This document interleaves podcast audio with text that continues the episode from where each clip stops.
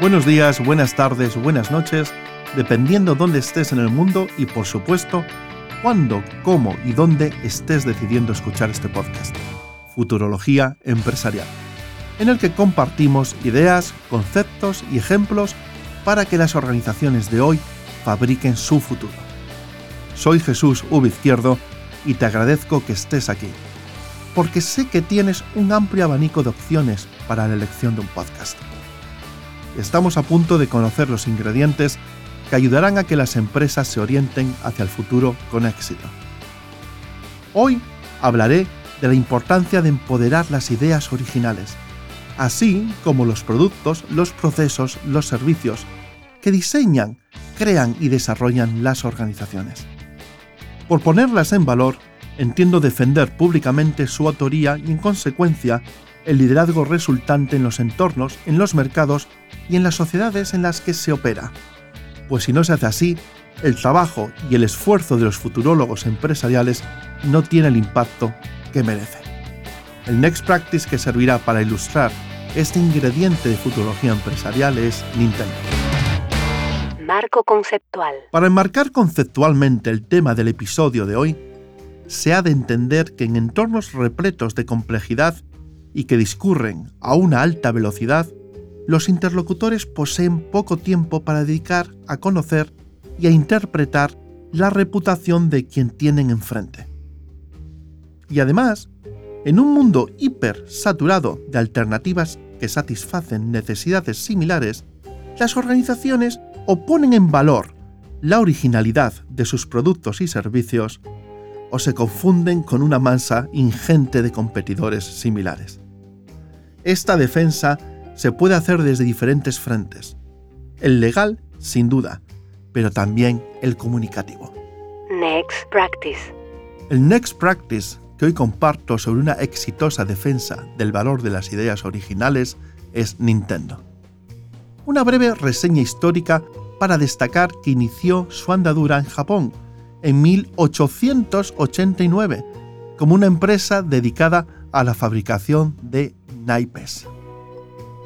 Y a lo largo del siglo XX creció y se expandió internacionalmente, firmando un acuerdo con Disney para desarrollar cartas con sus personajes en 1952, entre otros muchos hitos. Sin embargo, el evento que hoy nos ocupa sucede en la década de los años 80 del siglo pasado, tras lo que se conoce como la crisis de los videojuegos, en la que el sector se ve amenazado por el Personal Computer, el PC, por un lado, y por la enorme saturación de productos creada por los propios fabricantes, por otro. Ante ese entorno, Nintendo lanza primero en Japón y después en el resto del mundo su consola de sobremesa Nintendo Entertainment System, más conocida como NES, su acrónimo, NES. Sin duda, fue un acierto arriesgarse, porque fue un éxito rotundo. Supuso también una innovación en el sector, pues nació el conocido sello de calidad, Official Nintendo Seal of Quality, sello oficial de calidad de la casa Nintendo. Con él se indicaba al consumidor que Nintendo aseguraba la calidad del producto que había adquirido. Pero ¿por qué hizo esto Nintendo?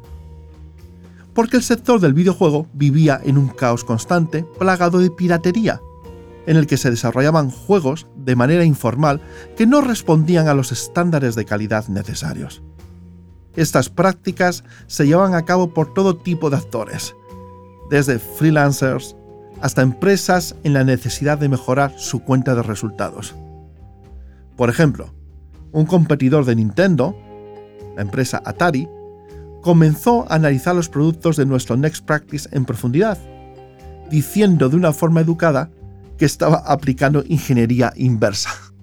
La ingeniería inversa, en la definición de la Universidad de Stanford, es el acto de descompilar un código ejecutable de algún programa para poder entender cómo funciona, con el propósito de permitir a alguien escribir software compatible con su interfaz o simplemente para copiar su funcionalidad. Es decir, algo similar a inspirarse en o aprender de. Con esta práctica, Atari sacó al mercado diversos productos, lo que provocó la demanda por parte de Nintendo y una batalla judicial larga entre ambas empresas. De todo el proceso es destacable el fallo judicial en 1992, en el que se señalaba que aplicar ingeniería inversa a un código objetivo para discernir las ideas que no pueden ser protegidas de un programa de computadora es un uso justo. Así, el juez veía legal la ingeniería inversa para poder entender las partes sustanciales y que no pueden ser protegidas por derechos de autor del código, es decir, las ideas. Ante estas circunstancias, que además sentaron jurisprudencia, el sello de calidad de Nintendo se hacía aún más necesario, porque si los jueces no protegían las ideas, la empresa había de usar sus propios medios para ponerlas en valor, tal y como logró en el mercado. Cadáveres corporativos. Nuestro cadáver corporativo de hoy ya lo hemos mencionado, Atari. Puesto que antes de llegar al uso de ingeniería inversa, ya había tomado una serie de decisiones erróneas en su devenir corporativo. Atari fue, durante años, la empresa de videojuegos por excelencia y se la consideraba una pionera del sector, de hecho.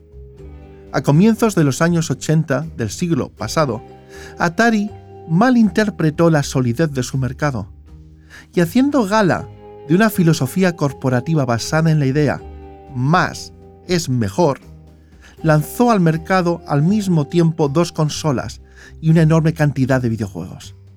Además, como hemos visto en la historia de Nintendo, en aquel entonces los juegos piratas eran comunes. El resultado, un mercado saturado y una desconfianza creciente del consumidor. Sin embargo, el gran error de Atari fue el juego E.T. o, como decimos en algún otro lugar, ET.